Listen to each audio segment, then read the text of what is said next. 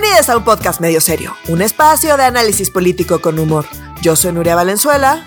Yo soy Renato Guillén. Y yo soy Oscar Mendoza. Comenzamos. Hoy vamos a hablar de por qué el, el, plan B es ahora plana en materia electoral, de la mega movilización que se viene este domingo, de las malas hierbas en Morena y sus discusiones en torno a los herbicidas, y del futuro primer damo y las bodas de la 4T. Ese es un tema que me, urge platicar porque es más chismecito que política, pero bueno, hay que hablar de la política primero también. Eh, definitivamente ya podemos casi, casi, casi asegurar y dormirnos tranquilos de que la reforma constitucional para eh, eh, que tanto se defendió en la marcha pasada no va a pasar, ¿correcto? De modo que ahora el plan B es lo bueno, ¿no es verdad? Sí. ¿O cómo está? ¿Se acuerdan, ¿sabían que, ¿Se acuerdan que habíamos dicho desde hace varias semanas que había una probabilidad de 20% que pasara y 80% que no pasara? Correcto. Hoy yo creo que podemos coincidir todos y todas en medio serio que tenemos una probabilidad del 99.9% de que no pase y un punto uno por ciento de que sí pase. Al grado de que el presidente ya salió a aceptarlo el día jueves en la mañanera, decir que pues, ya están trabajando en plan B, que la oposición son unos vendidos de mierda, este, que eso no sirven de nada, que son unos vendepatrias y que este, ellos ya están trabajando en plan B, porque de todos modos iba hay manera de hacer más austero y recortar muchas cosas del INE. Entonces, mm. ¿se acuerdan que desde la semana pasada platicamos que ya había un grupo de diputados en Morena armando ese plan B? Pues todavía no dan detalles, pero pues ya sabemos por dónde va. Hay siete leyes secundarias alrededor de, este, de la de la ley general del INE y de lo que norma el INE en la constitución. Y esas siete leyes generales son las que quieren modificar de alguna manera. Está la Ley General de Instituciones y Procedimientos Electorales, que es la, ley, la famosa LEGIPE, la Ley General de Partidos Políticos, la Ley General del Sistema de Medios de Impugnación en materia electoral, la Ley General en materia de delitos electorales, la Ley Federal de Consulta Popular y la Ley General de Comunicación Social. En esas se van a basar en hacer eh, las reformas, que es lo que van a hacer, es más una reforma administrativa, donde van a juntar áreas, que eso nos lo explicaba muy bien Nuria la semana pasada, van a juntar algunos, algunas direcciones generales, este, eh, como supongan como subsecretaría las van a juntar y lo van a hacer mucho más chiquito, sin preguntarle al INE, que es un organismo autónomo, así en un plumazo le van a dar en la madre que eso es algo que, que sí está en la facultad de los diputados de poder hacer. Le van a seguir recortando el presupuesto. Recordemos que en el, en el, en el presupuesto de egresos de la federación para el próximo año ya le dieron una mochadota de varios cientos de millones de pesos al INE y que el INE igual, eso lo comentó Nuri igual, creo que se fue hace tres semanas, un mes, que el INE va a presentar una estrategia y este, una controversia y de nuevo se va a estar discutiendo esto ante la Suprema Corte porque no les va a alcanzar el dinero para organizar elecciones. Pero mm. al final del día de lo que se trata es cortarles todo el dinero posible para que los consejeros electorales se bajen el salario, que no se van a bajar el salario porque para ellos es como una batalla que han dado y que la han logrado ganar. Y lo que dicen es, nosotros en términos de dinero, en términos monetarios, ganamos menos que el presidente. En prestaciones es donde ganamos mucho más, o sea, es donde le rebasan los 300 mil pesos mensuales entre sus seguros médicos, celulares, choferes y todo lo demás que esos son el tipo de prestaciones que tanto le molestan a esta administración y que no vamos a hablar de si es correcto o no es correcto. Lo que sí estoy seguro que es bajarle 100 mil pesos a un consejero o 20 mil pesos a un consejero no tiene efecto alguno sobre la operación de las elecciones ni mm. sobre el agregado del presupuesto de egresos de la federación ni sí son tres pesos sí, no, representa mm. o sea representa un ahorro del punto cero cero cero cero cero cero dos por ciento del presupuesto y creo que me faltaron ceros a ese grado. Yo también, yo también. Sí.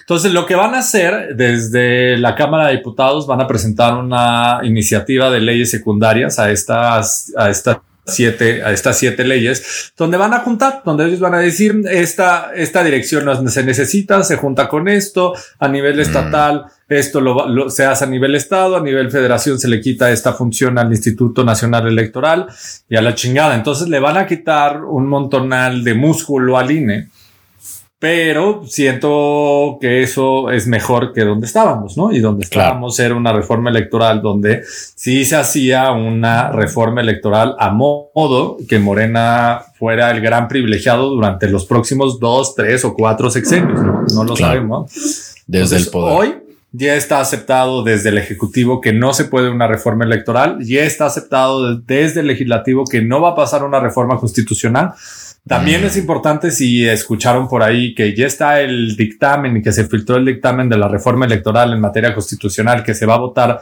el próximo lunes. Lunes. Lunes 28 mm. de noviembre, un día después de la marcha, por cierto. Claro. Y se va a llevar a pleno el, entre lunes y martes de la próxima semana. Y mm. justo se, lo, lo, que tiene este dictamen, y pues no entiendo por qué fue la crítica si ya lo sabíamos, es Normalmente cuando se hacen dictámenes de reformas de este tipo, tan grandotas, hay muchos partidos y muchos legisladores que han presentado iniciativa.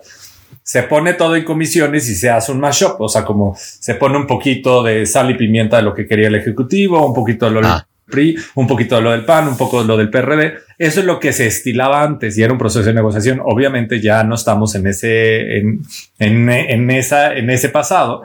Entonces mm. el predictamen y el dictamen por donde se ha discutido es igualito como lo que mandó el presidente López Obrador el Ejecutivo. No le hicieron ninguna modificación a ninguna coma ni se incluyó nada de lo que los demás partidos o los demás legisladores, incluido de Morena, que han presentado iniciativas. No, no fue tema de discusión. Se cambiaron ahí un par de fechas sobre cuándo se implementaría eh, esta reforma electoral en caso de ser aprobada, porque la tienen que pasar hacia 2023, porque recordemos que esta reforma se presentó desde inicios de 2022, si no me recuerdo, fue oh. marzo. Exacto, este exacto. Este, entonces las fechas, como venía el texto, pues se quería implementar desde 2022 y ahora eh, el único cambio que hubo en el dictamen es que se va a implementar en 2023, pero eso son sueños, no va a suceder. Ahora sí se está manteniendo firme la oposición, incluido el PRI. Entonces esperamos que se siga manteniendo. Hay un punto ciento de probabilidad de que suceda, pero lo vemos muy, muy, difícil. de hecho, muy poquito probable. Incluso entre los pequeños partidos eh, aliados de Morena ha surgido la discusión, ¿no? Porque es como, mm. oigan, o sea, muy aliados, muy aliados, pero si votados esta madre desaparecemos. Entonces, pues, ¿qué pedo con mm. eso?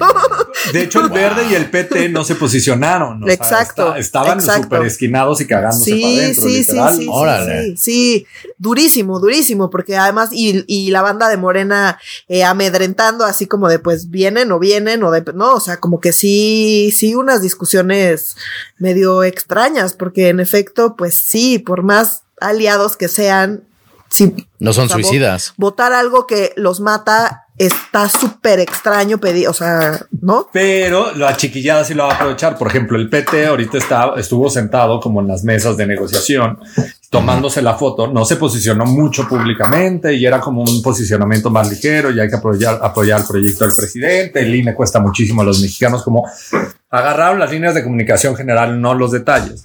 Yo creo que mm. van a votar a favor todo, o sea, como para que se apruebe la reforma electoral, porque saben que no se va a aprobar. De acuerdo. Claro, claro, sí, totalmente. Como narrativa electoral, o sea, como totalmente. narrativa en campaña es nosotros queríamos que fuéramos menos diputados, nosotros queríamos ser menos senadores. No van a hablar del hecho que ellos hubieran desaparecido por completo.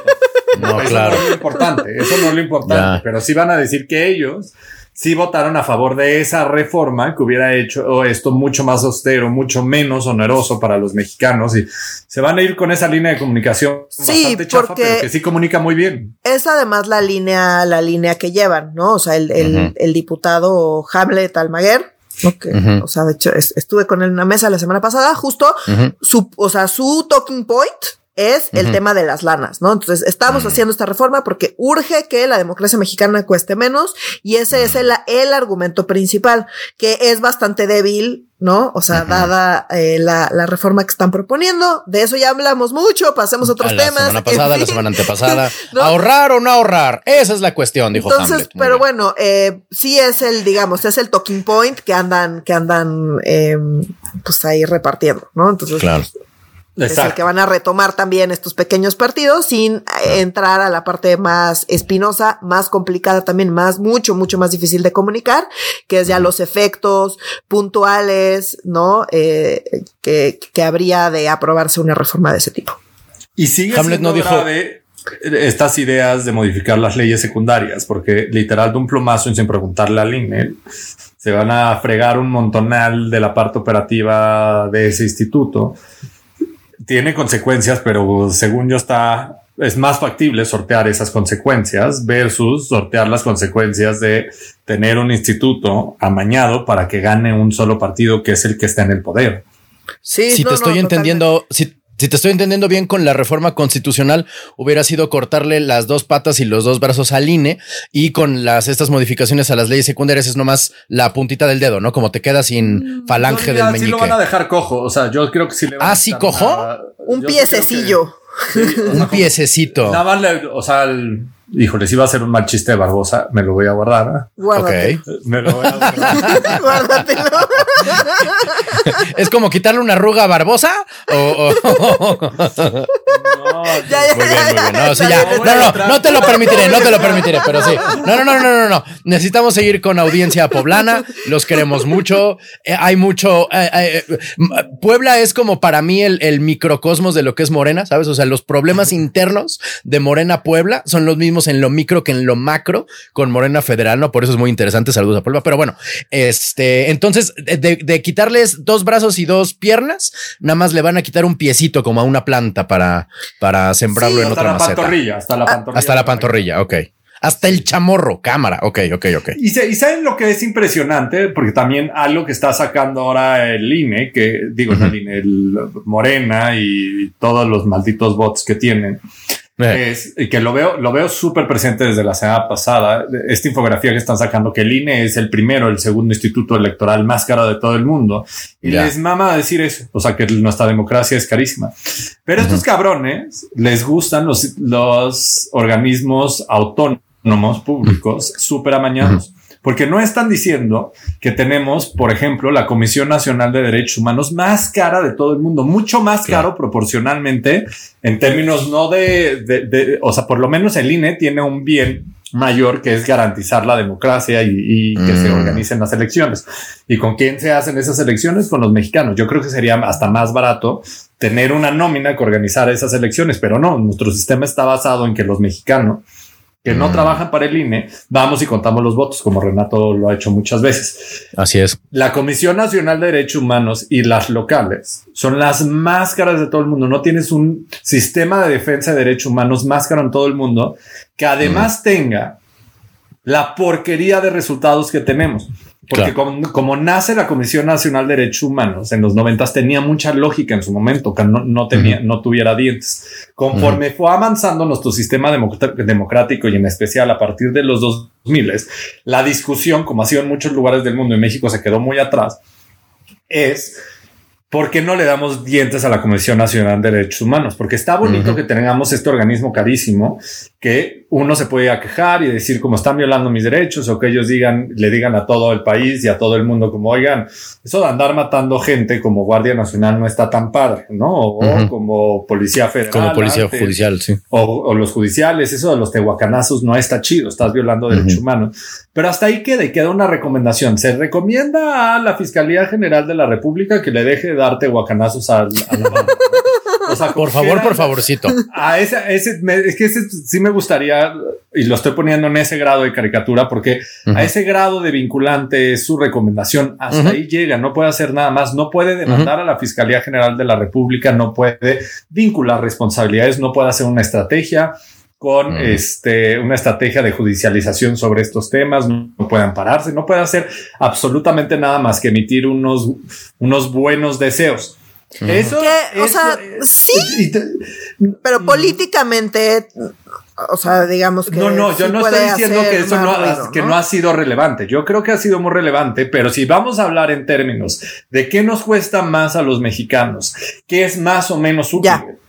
Claro. A mí, la verdad, hoy, en el contexto en el que estamos, donde tenemos una comisión de derechos humanos que está tomada por Morena, que no se posiciona en nada de lo que hace el ejército la Marina o la Guardia Nacional que no emite. No, déjate eso, se posicionan a favor. Estoy de acuerdo. Y cuando dicen como el ejército a las calles hasta 2028, dicen bravo, eso es justo lo que necesitamos los mexicanos y cuando tienen miles de expedientes de violaciones de derechos humanos por parte del ejército de la Marina y de la Guardia Nacional y nada más que ya no lo le están subiendo de tono porque es mucho más cómodo. Entonces, en términos de rédito, o sea, como, ¿cuál es tu retorno de inversión? Yo creo que el retorno de inversión, sé que suena muy neoliberal, lo que capitalista mucho más alto, pero es cierto. El, el Instituto Nacional Electoral que el de la Comisión Nacional de Derechos Humanos, pero nadie quiere hablar del tema de cómo le damos dientes a la Comisión Nacional de Derechos Humanos que esa es una discusión extremadamente relevante. O ya déjate eso, ¿no? O sea, pon tú que no quieres entrar a esa discusión, pero sí me parece que la manera en la que argumentan y que dicen y sobre todo que no dicen, que se saltan, eh, pues es bastante revelador. Sí creo que de todos los argumentos que hay para el INE, utilizar la parte eh, presupuestaria, nada más porque dices 100 millones de pesos, 500 millones de pesos, mil millones de pesos, o sea, pues sí, suena un chingo, pero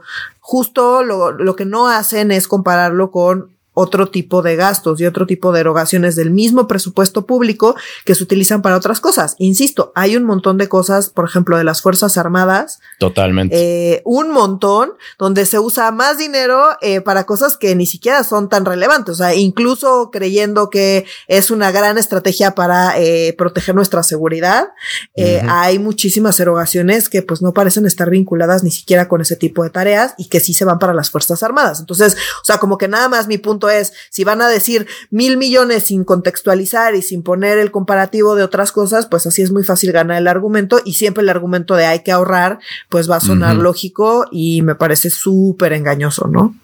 No, y es que si la democracia te parece cara, güey, la militarización. carísima.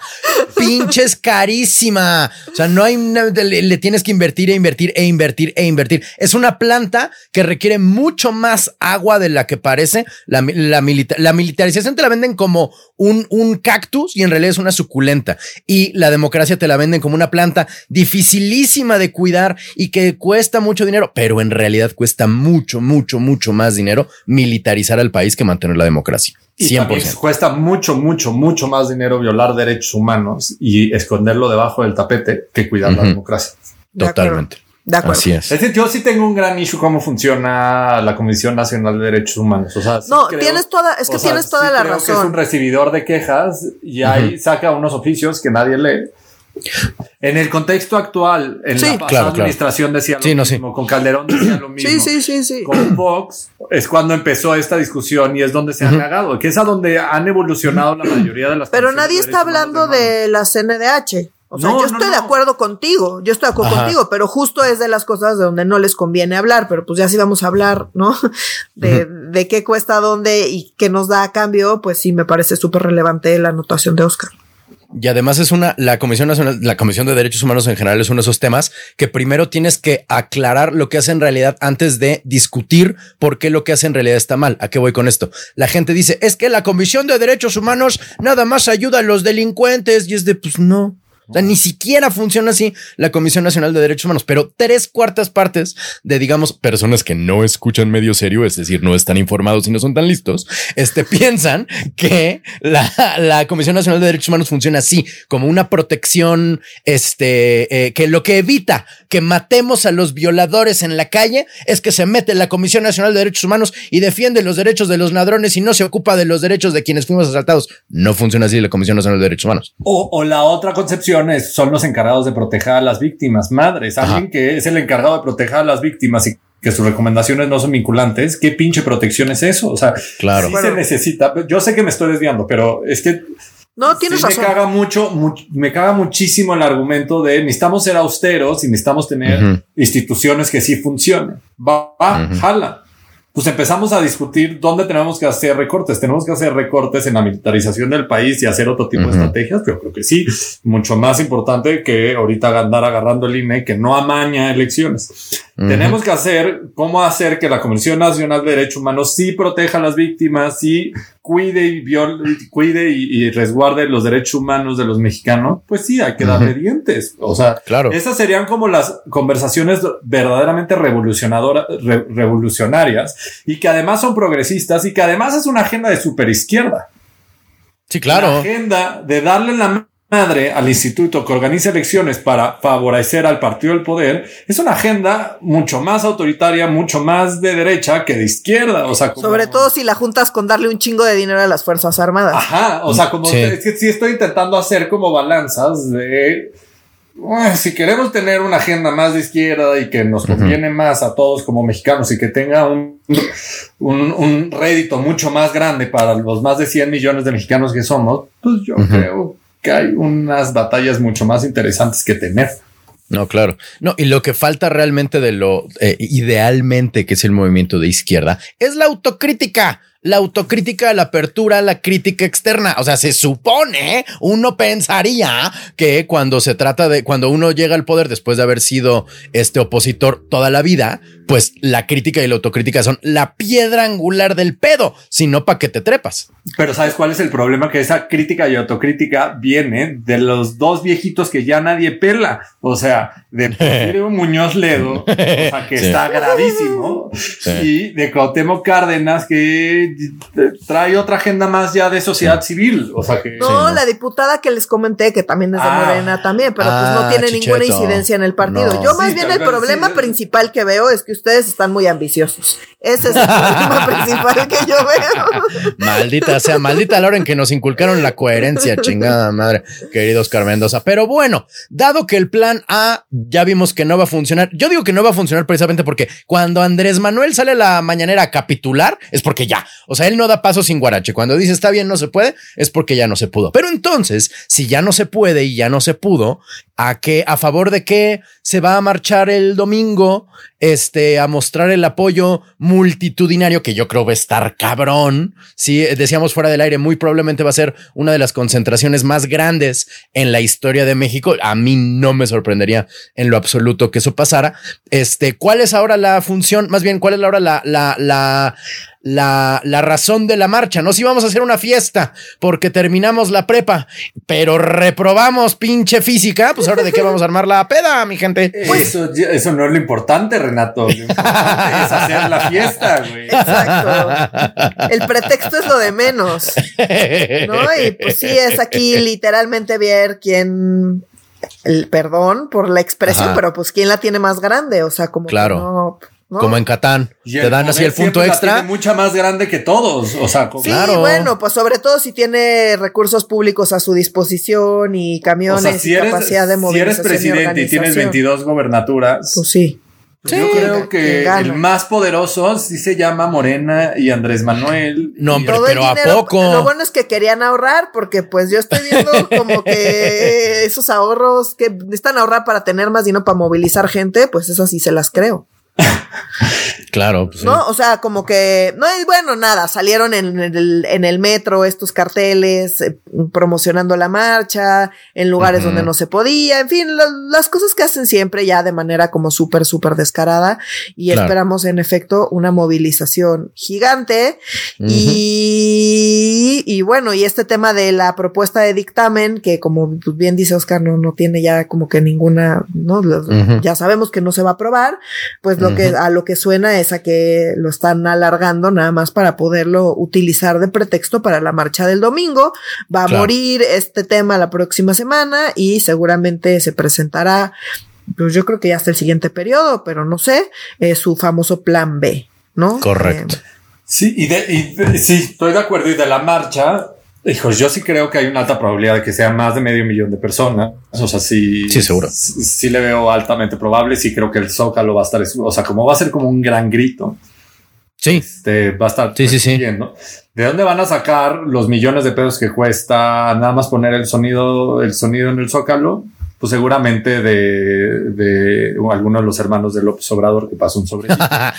este, pero imagínense como lo ilógico de esto. O sea, como vamos a demostrar cuánto poder tenemos y que somos mucho más que esos fifís, esos neoliberales que salieron a marchar para defender al INE. Pero es que sí lo son. Solo quieren mantener sus privilegios. Este, y ahora es pues este contraargumento y contraargumento desde el poder que efectivamente no es como es para burlarse del yo defiendo al INE. Y a la vez para decir como pues ustedes no quisieron, pero agárrense, en dos años vamos a tumbar ese INE porque vean, somos un montonal más y empieza la campaña. Como que yo siento que el, evento de el evento de, del domingo es un evento de campaña impresionante y que siento que va a haber uno más el próximo año. O sea, sí, sí creo que hay uno. Ah, seguro. Uno más muy importante para Andrés Manuel y que sí es demostrar este discurso mucho más cercano a la gente, mucho más sencillo. No es Waldenberg hablando en, tribuna, es la verdad. Andrés Manuel hablándole a la gente y les va a hablar muy bien, la verdad. Claro. él sí sabe. Y a la gente. Perfectamente. Y a la gente le encanta escuchar a Andrés Manuel. La neta. O sea, si antes, cuando, si cuando no era presidente y nomás era este oposición, llegaba un chingo de banda. Ahorita con todo el poder del Estado. Yo ahora imagínate, Renato, que le está pidiendo a sus 22 gobernadores y gobernadoras que encabecen sus marchas y que vengan, que aquí los recibimos en la Ciudad de México, puta. Ah, que vengan, no que hagan sus marchas en su propio estado. También en su propio estado, pero que ah, también si quieren mandar a gente que las encabecen acá, que acá los esperamos. Acá ah, esperamos. yo no había entendido no va a haber camiones de acarreados ni nada. Este, que aquí los esperamos con los brazos abiertos. Puta, imagínate o sea, solo en Tabasco, la movilización que va a ser, o la cantidad de tabasqueños que va a haber en la Ciudad de México, o en Sonora, que Sonora Ahora, no, hay muchos morenistas, pero hay un gobernador morenista que morenista, tiene un chingo de lana, un chingo de lana, y que es el exsecretario de Seguridad Pública, no se nos olvida. Ahora se van a ir, o sea, sí, estoy de acuerdo con todo lo que acaba de decir Oscar. Sí. Pero, pero sí creo que hay una parte de como esa movilización medio de a huevo ¿Tú crees? No, no, no, no, que no puedes ocultar. Ok. ¿No? Y eso también se va a ver, que va a ganar la narrativa de Andrés Manuel, sin duda. Que va a ganar la narrativa de aquí hay un montón de gente, sí, sin duda, pero a lo que voy es, a la gente que no está convencida, ¿no? Que, ah, o sea, porque al final la gente que está convencida con Andrés Manuel y que quiere Andrés Manuel y que lo va a seguir al fin del mundo, que los hay, los hay muchos, muchísimos, la mayoría. Muchísimos. Eh, pues nada, nada más va a reforzar eso. La gente que lo odia lo va, lo va a seguir odiando. Y la gente que está indecisa, pues no me queda claro que tampoco esto sea algo que, que mueva a esa gente. Sobre todo si está, si, si no terminas de convencerte ni de un lado ni del otro, pues ver una movilización como tan multitudinaria. Cínica. eh, no, tampoco sé qué tan conveniente sea, más que para mostrar que la mayoría quiere a Andrés Manuel, eso ya lo sabemos. No sé, lo llevamos sabiendo todo el sexenio, porque pues ahí están las encuestas, o sea, como que tampoco es sorprendente, pues.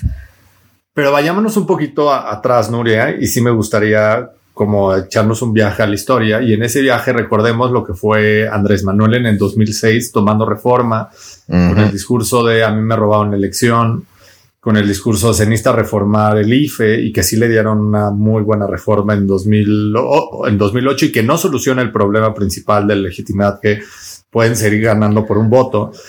Pero acuérdense qué es lo que sucedió con Andrés Manuel. O sea, venías de todo un proceso de desafuero, este, donde se jaló un montonal de banda de clase media y donde empezó a tener un discurso más neutro. A mí me están pagando, me están pegando por, para que yo no, no pueda llegar y eso le funciona. Llega 2006, no gana la elección y empieza con el discurso, a mí el IFE me robó la elección, es el, este organismo electoral. Y si venimos de dos sexenios que se ha hecho todo lo posible por blindar a este instituto electoral y eh, darle la mayor legitimidad posible. Y lo que sucede en 2006, cuando cierra reforma post eh, el, proceso electoral de julio de 2006, lo que sucede es que volvemos a tener un AMLO súper radical, un AMLO como fue previo a cuando era jefe de gobierno. Entonces, tenemos a toda esta banda radical que eso ya no incluye a los jóvenes, eso ya no incluye a mucha parte de las clases medias y que incluye en realidad las bases eh, que sabe movilizar muy bien Andrés Manuel y que puede, no voy a decir manipular, pero que puede contar unas verdades absolutas que que suenan y resuenan muy bien y que si dicen que este es el, lo que hay que hacer. Entonces empezamos a polarizar y polarizar hacia un Morena, que lo que yo siento que está haciendo ahorita y que lo que está volviendo a traer es, recordemos y volvamos a vivir que en 2006 nos robaron la elección. Esta cuarta mm. transformación debió haberse iniciado en el 2006. Mm. Eso que ya habíamos superado y que Andrés Manuel recordemos que para el 2008, después de la reforma electoral y después de que es este, la candidatura vía PRD y después de eh, que forma Morena. La verdad siempre se fue yendo más hacia la izquierda y hacia el centro. Y eso es lo que le permitió tener tanta popularidad, porque es lo que le permitió ganar la presidencia en 2018 de esa manera, porque fue desradicalizando ese discurso. En 2012 todavía era bastante radical. Para el 2018 sí hay un cambio en, desde cómo hablaba, qué decía, qué no decía, hasta dónde intervenía, si iba al debate, no iba al debate. Entonces, lo que está haciendo, lo que yo estoy viendo claramente es, previo a las elecciones, está volviendo a jalar el electorado en un lugar donde puede dominar él cómodamente la discusión y puede dominar la, la discusión donde Recuerden que nos robaron esto. Y esto pudo haber mm. iniciado hace 12 años y no iniciamos por mm. culpa de estos cabrones. Entonces, ahí estamos otra vez polarizados. Si tiene dos años para que quien llegue como candidato a la presidencia para pasar de lo total y absolutamente radicalizado a ir caminando varios pasitos hacia el centro. Pero mm. cualquier cosa que haga Sheinbaum, que haga Marcelo, que haga cualquiera de las corcholatas, va a ser mucho menos radical. Entonces Andrés Manuel se queda con el costo político de la radicalización y los que vienen, las siguientes corcholatas, son los que van a ir llevando el discurso un poquito más hacia el centro. Pero yo sí veo que se está repitiendo esa estrategia así, algo que sabe hacer súper bien Andrés Manuel y que lo hizo en los noventas, lo hizo para llegar también a la jefatura de gobierno. La jefatura de gobierno no llegó con un discurso radical, pasó de la y no al centro izquierda. El 2018 fue lo mismo. O sea, hay un cambio radical de la campaña de 2002, 2006, 2012 y 2018 cabronamente diferente. O sea, ¿por qué jaló las bases de jóvenes? ¿Por qué movilizó a tantos jóvenes? ¿Por qué jaló a tanta clase media? Porque olvidó el discurso del INE, nos robó las elecciones. Pasamos un discurso de yo puedo traer oportunidades para todos y esto puede ser un gobierno más parejo para todos, que ese era el, origen de la cuarta transformación. Se supone. Y, a tres cuartos del gobierno, porque además no está logrando mucho de las cosas por entre malas decisiones, decisiones muy totalitarias, más la pandemia, más la crisis mundial, no ha ayudado. Entonces, ahorita sí conviene volver a regresar a este discurso para distraernos, no estar hablando lo que verdaderamente importa, que la economía se le está llevando la chingada, que traemos presiones por todos lados, que nuestras finanzas no están del todo sanas. Entonces nos conviene estar del lado radicales para ir caminando con las corcholatas un poquito más hacia el centro, que creo que es una estrategia que lo, sabe hacer muy bien y esa es su fórmula. Ojalá funcione. no, o sea, pues es súper fuerte. Sí, O sea, sí, pero y es súper fuerte está en esta radicalización. No, no se acuerdan en 2006. O sea, sí, claro, cómo olvidarlo. O sea, estaba la banda que, eh, o sea, Andrés Manuel, o sea, no es freno. Era el presidente legítimo. Sí, y no, y, o sea, él podía llenar audito, el auditorio, el zócalo, como presidente legítimo cuantas veces se le antojara. O sea, Calderón no podía hacer eso, Peña Nieto no, podía hacer eso. Margarita Zavala en su puta vida o no mames, que nunca ha podido ni podrá. No puede llenar la sala de su casa. O sea, o, sea sí es impresionante, sí es impresionante cómo puede hacer eso Andrés Manuel. Pero ese es como de los lugares más, más tenebrosos. Acuérdense que era en 2006. no sé si ustedes tenían amistades, están los que se iban a dormir a las casas de campaña, ¿no? Sí, claro. Frena que tenían lana, ponían unos maniquís y una. No, no, no. hacía frío, le sufrió esa banda, sí. O sea, sí se iba a acampar y sí defendieron la democracia y, hicieron tema de radicalización del discurso severo severo, a mucho más el que, del que estamos ahorita. Y ahora eso se está promoviendo de, desde el Poder Ejecutivo. Que esa es la parte que, se que suena rara, ¿no? O sea, que sí siento que a la gente... Eh, o sea, pues tampoco es tonta la gente. Y cuando viene desde el poder, pues no se siente tan auténtico. Sí.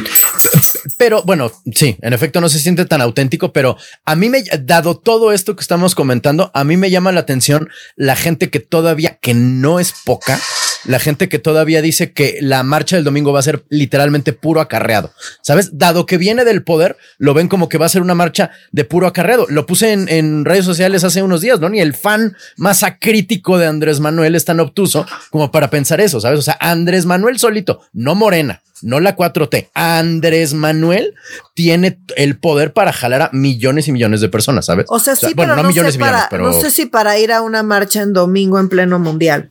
Yo creo que sí. Yo te lo juro que sí. O sea, ¿eh? no digo que no vaya a haber, no digo que no vaya a haber acarreados, pero no creo que sean ni la mayoría ni que pinten más que otro grupo. Pues. Mira, yo, yo sé que va a haber acarreados Sé que no van a ser todos y eso es lo único que sé, pero así como aventurarme a decir porcentajes o algo, la verdad es que no. O sea, porque tampoco queda claro por qué estamos yendo a marchar. ¿No? O sea, como que, a ver, vas a marchar porque nos robaron la elección, me parece una... Em, no o sea, es algo súper potente y que entiendo que la gente esté dispuesta a ir y recorrer y ir a defender la democracia. Sí creo que es así de intenso y así de importante y así de, estés o no estés de acuerdo, que hayas creído o no que haya fraude, eso no es, no estoy hablando de eso, estoy hablando de la razón por la cual vas a votar. Pero ustedes entienden exactamente cuál es la razón para ir a votar, nada más mostrar tu apoyo, pero sin algo es mostrar los músculos y es. No, me queda claro, pero la manera de, mostrar músculos del gobierno, pues sí tiene más que ver con, eh, pues presionar un poco a la gente que vaya a marchar, ¿no? vámonos como a, una unidad más pequeña, ¿no? No pensemos en ejecutivo a nivel federal, pensémoslo ejecutivo a nivel municipal. Y, con ejemplo que ahorita se me viene a, la cabeza muy sencillo, de Clara Brugada, este, la alcaldesa de Iztapalapa, ¿Ustedes creen que Clara Brugada va a convocar a, la población de Iztapalapa a ir a marchar así casual? No, o sea, es un tema de movilización pura de campañas. Así O sea, y si es como recuerden que jóvenes construyendo el futuro, ¿de dónde vienen? Recuerden que las becas Benito Juárez, ¿de dónde vienen? Recuerden que nos puede ir mejor con este presidente. Oye, y nada más por cierto, como metiéndole un, grado más, como a lo que decían del mundial. Ajá. Sí, hay un partido importante ¿eh? por tener. ¿El domingo? El domingo. Tienes el domingo Japón, Costa Rica a las 4 de la mañana, Croacia, Canadá a las 10 de la mañana. Que, Uy, importantísimo. Ajá. No, ese no. Pero después tienes el de España, Alemania a la 1 de la tarde, que ese según yo sí es muy relevante. Okay. Y Bélgica, Morocco a las 7 de la mañana, que ese no, no afecte nada. No, pero, tanto por, ajá, tanto por fecha como por equipos eh, me parece que sí, no, no es, no me, no es menor, son características raras, va a estar interesante ver qué pasa y hacia dónde se va la narrativa.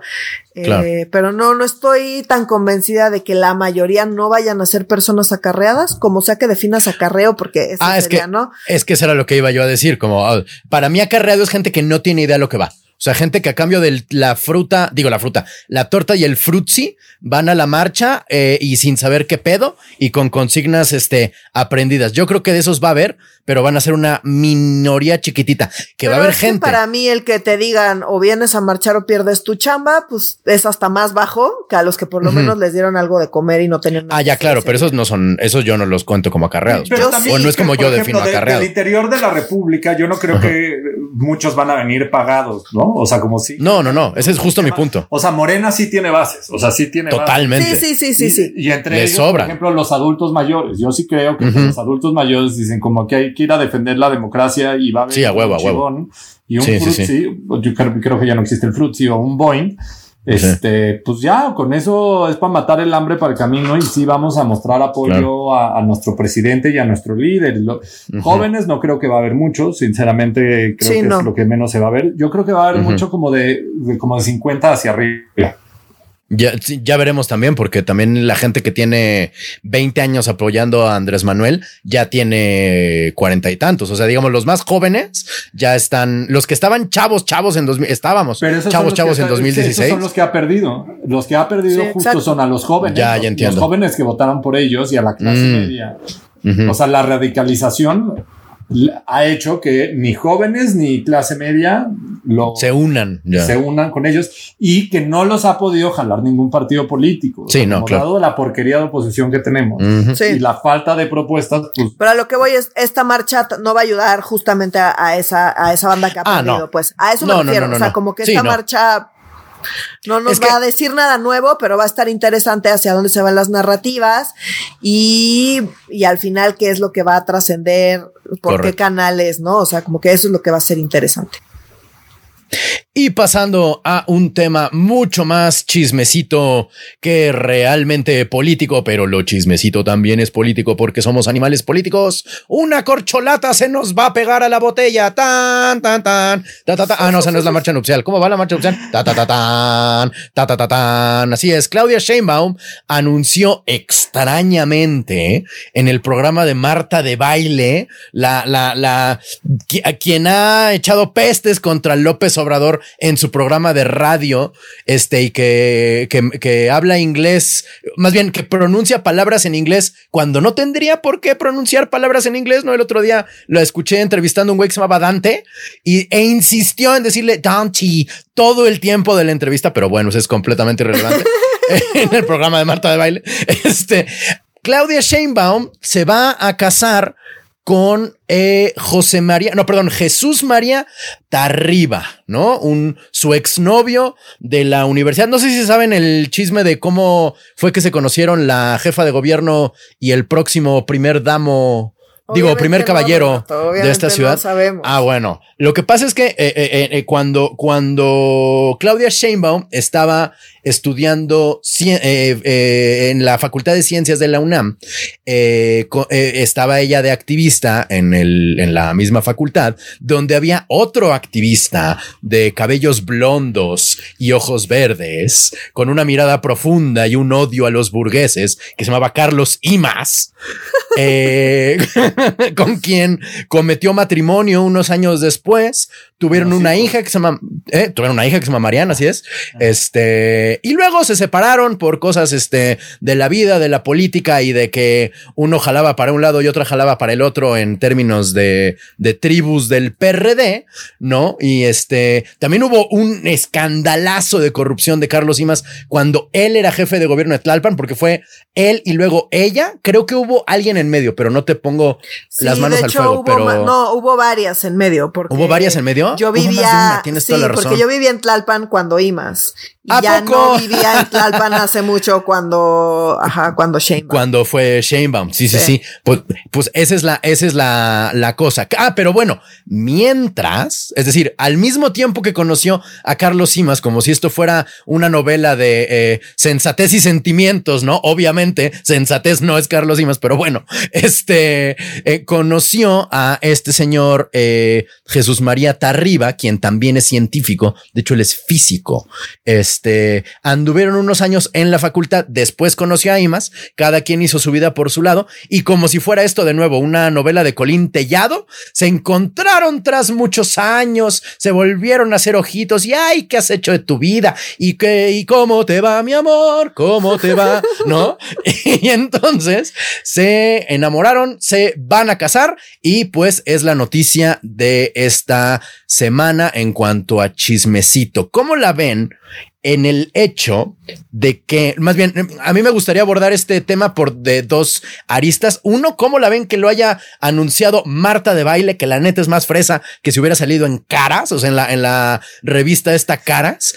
Y cómo ven que todavía sea como una necesidad no política, sino, digamos, social, que quien aspire a la presidencia tenga que ser una persona casada, no una, una mujer soltera o peor, divorciada.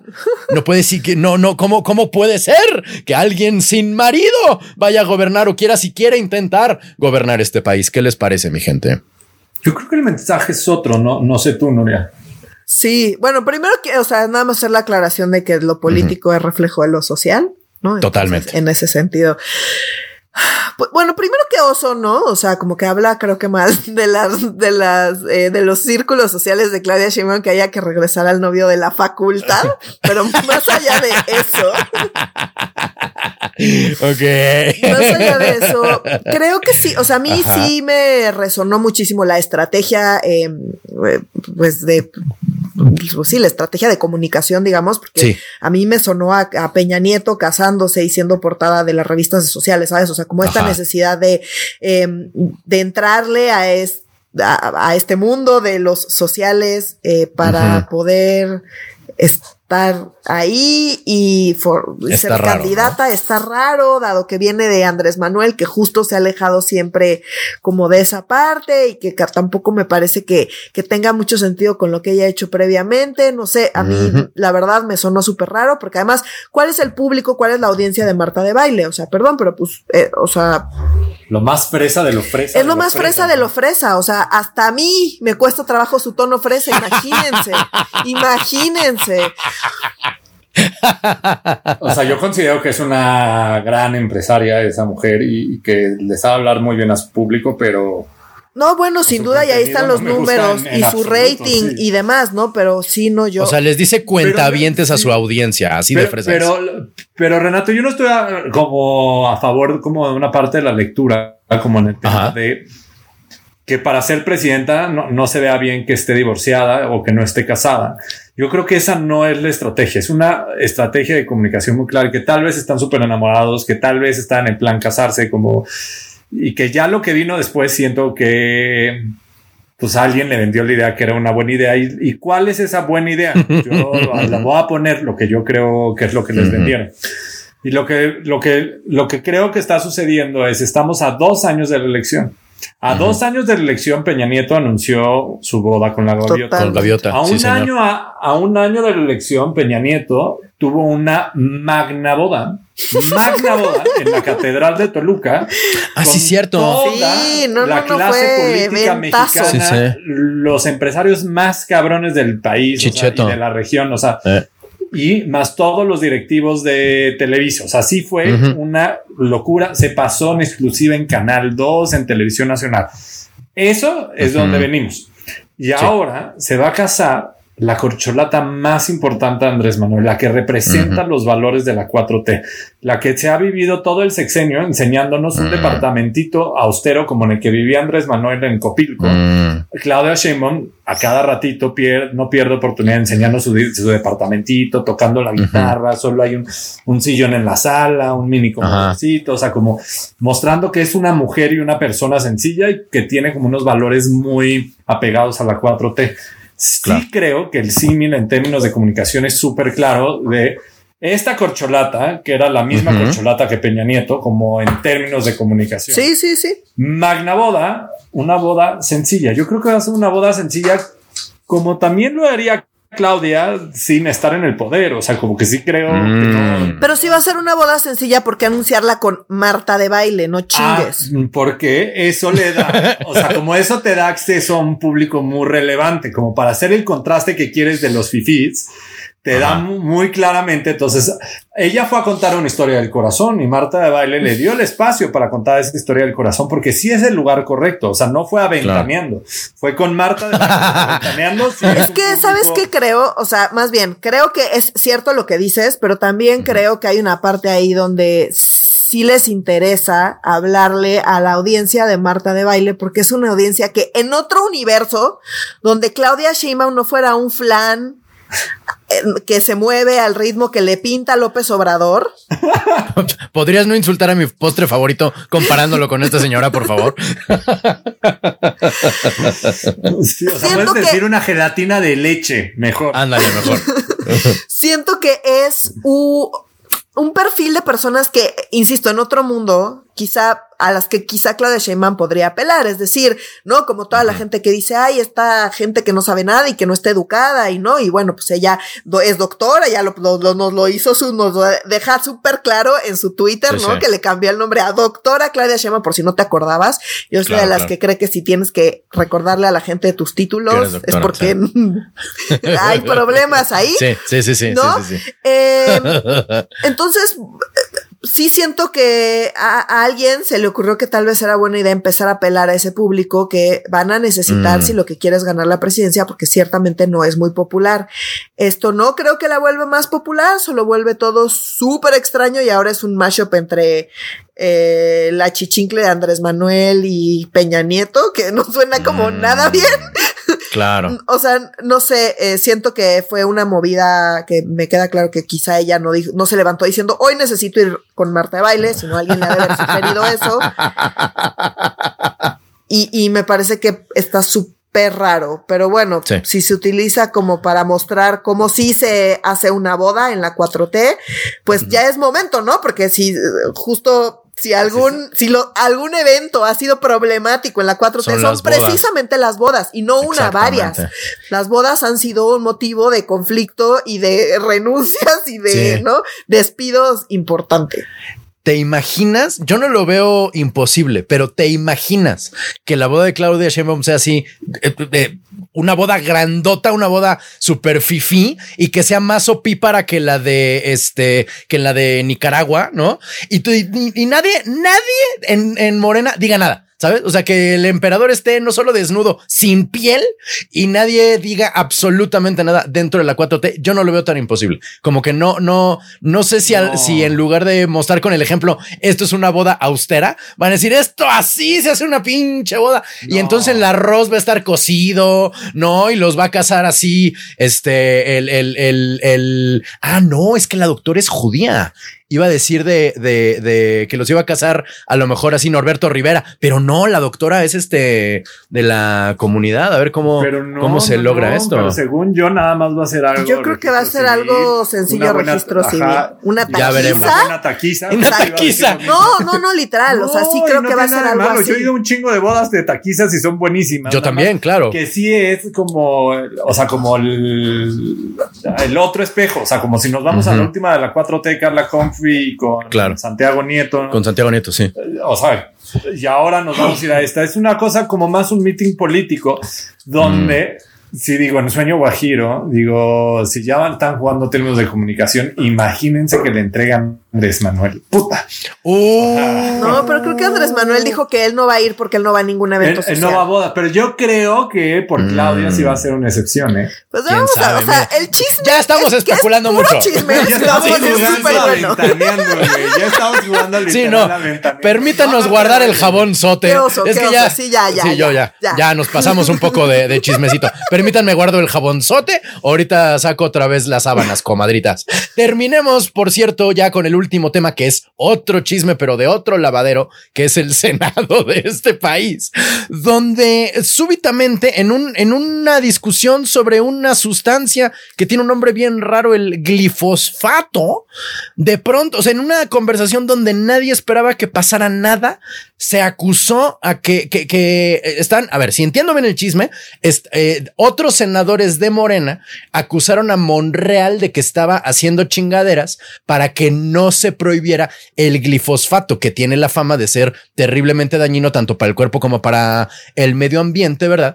Y eh, eh, eh, Monreal salió a decir, no, no, no, esto viene desde presidencia, no me estén chingando, hay una campaña en mi contra, pongan atención a la campaña en mi contra y no a mi negativa, ¿no? Y bueno, aquí yo solo quiero decir que esto es un déjà vu muy grande de las tribus del PRD. Haz de cuenta que estoy escuchando a Chucho contra Chucho contra Chucho, porque eran tres, ¿de acuerdan? Entonces me, está dando como, me estoy así llenando de chucherías y decir, espérenme, esto es exacto, esto se me recuerda mucho a cuando el PRD se dividió y bueno, de, de, donde nació Morena. ¿Cómo la ven, mi gente? Pues primero poner un poco de contexto y aclarar que, pues al menos yo no, no soy experto experta en estos mercados, entonces, eh, pues dado eso, no puedo emitir una opinión, realmente no, no tengo una, pero les puedo decir lo que he leído y las impresiones que tengo a partir de eso. Como sea, eh, más allá de la parte técnica, eh, pues sí, creo que aquí lo relevante y de donde sí podemos o tenemos más que comentar es en efecto en la parte política. Entonces, Correcto. el glifosato es un, em, es un plaguicida ¿no? Y hay en todo el mundo eh, esfuerzos importantes por eh, reducir su uso o más bien eliminarlo porque en efecto eh, se sabe que tiene efectos nocivos en la salud de las personas.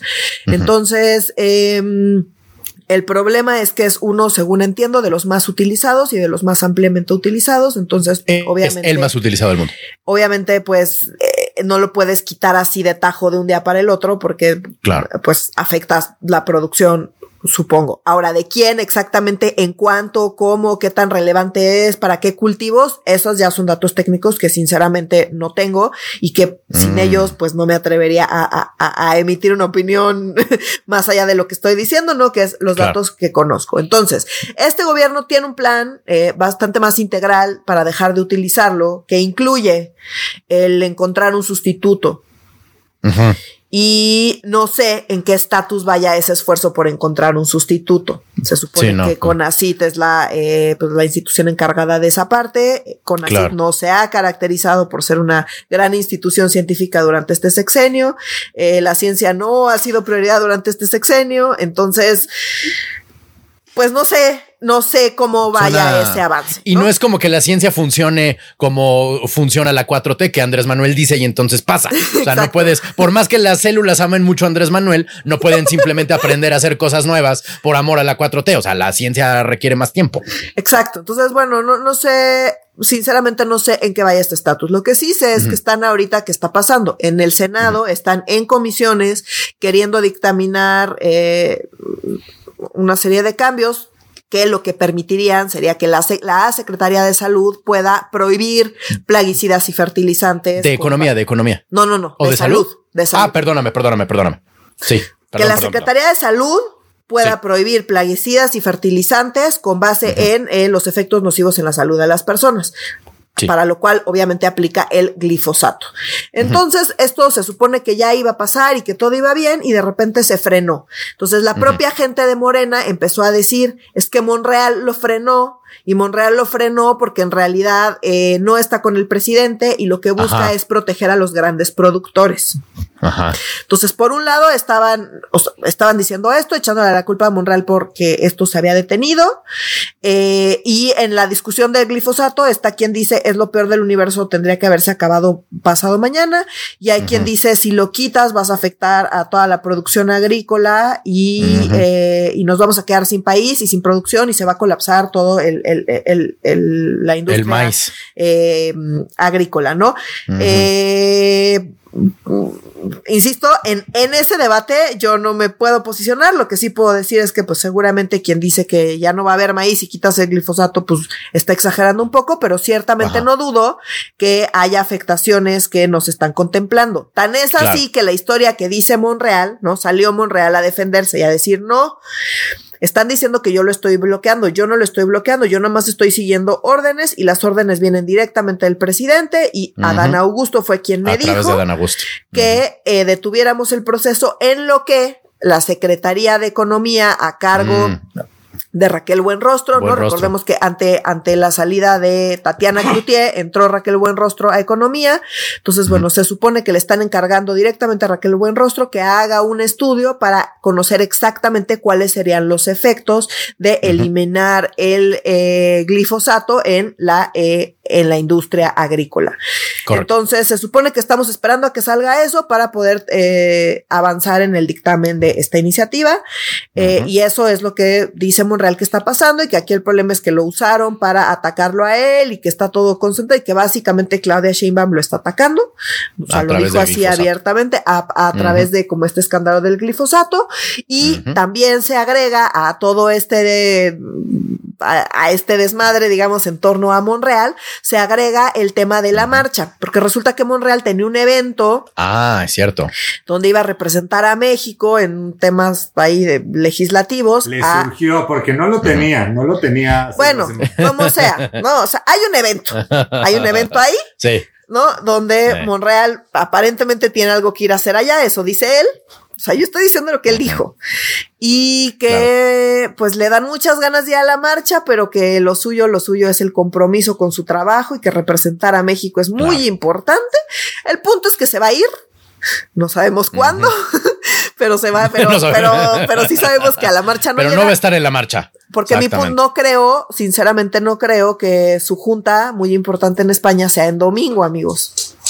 No, claro, está, está cabrón. O sea, básicamente aplicó la vieja confiable de es que tengo así de planchar y no puedo ir el domingo a, a su casa. Exacto. Entonces, bueno, el punto mm. es que dijo, me tomo muy en serio mi trabajo, ir a representar a México y yo me voy a España. El tema es que se va a España y toda la gente de Morena que había dicho que iba a ir al evento este en España, pues ya canceló porque van a ir a la marcha. Mm. Entonces le están reclamando a Monreal que no va a ir a la marcha y que aparte está haciendo cosas en contra de lo que quiere Andrés Manuel y en favor de las grandes empresas. ¿Por qué? Porque también salió Andrés Manuel a decir, sí, esto del glifosato está muy mal, y tenemos mucha presión de la de, de, gobiernos y de empresas extranjeras porque pues eh, estamos afectando sus intereses, ¿no? Pero eso se va a quitar porque está muy mal. Eh, no es la primera vez que lo dice, ya llevaba tiempo diciéndole. El tema sí, está en sí, que al mismo tiempo, según el propio Monreal, está mandando pedir que se detenga en lo que se entiende bien cuáles serían los efectos, supongo que en los pequeños productores. Sí, Todo esto son medio suposiciones porque no, tampoco tenemos tanta información, pero sí hay mensajes cruzados y ciertamente se está usando de pretexto para ir en contra de Monreal, insisto, tanto por el tema de detener em, el dictamen de lo de los fertilizantes, como por el hecho de ir a este evento que es que pues muy importante a representar a México y no ir a la marcha. Eh, y bueno, cada vez se vuelve más ríspida la relación entre Monreal y, buena parte de Morena.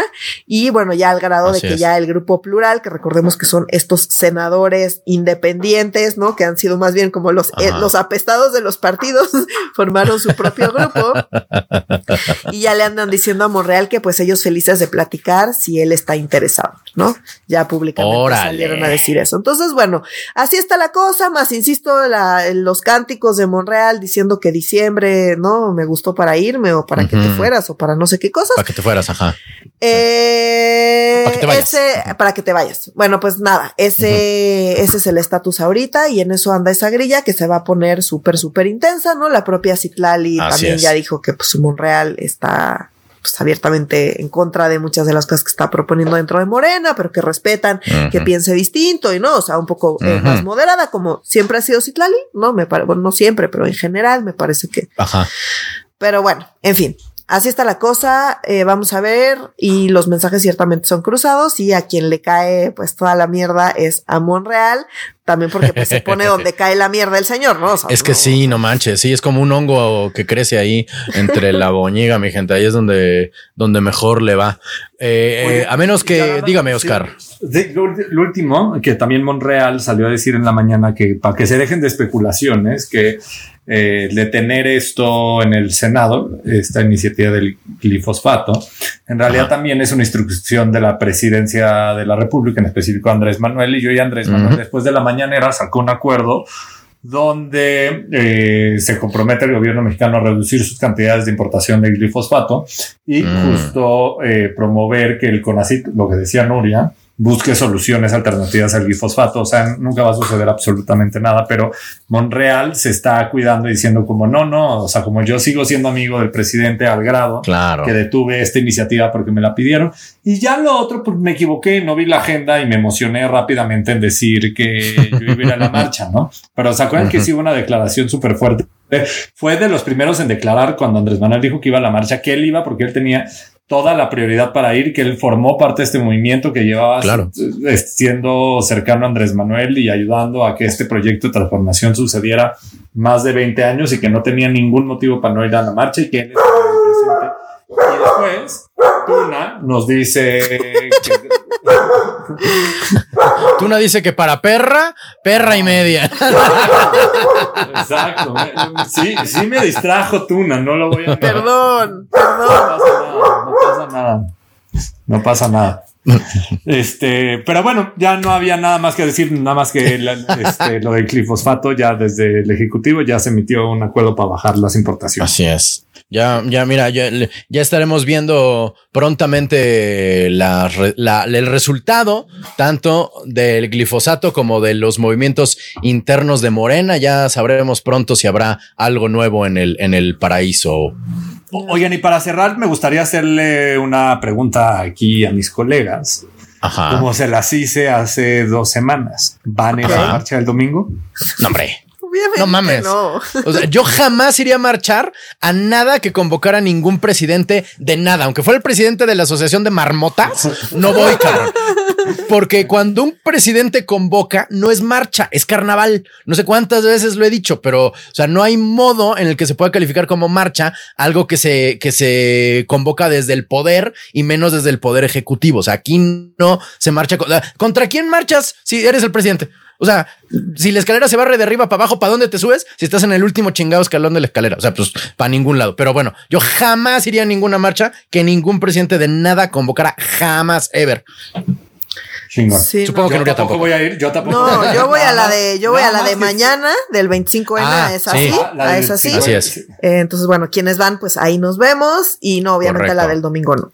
¿Y con qué pues colectiva vas a estar, Nuria? Eh, voy a estar con la red de feministas antimilitaristas. Tan, tan, tan. Unir a, ese contingente.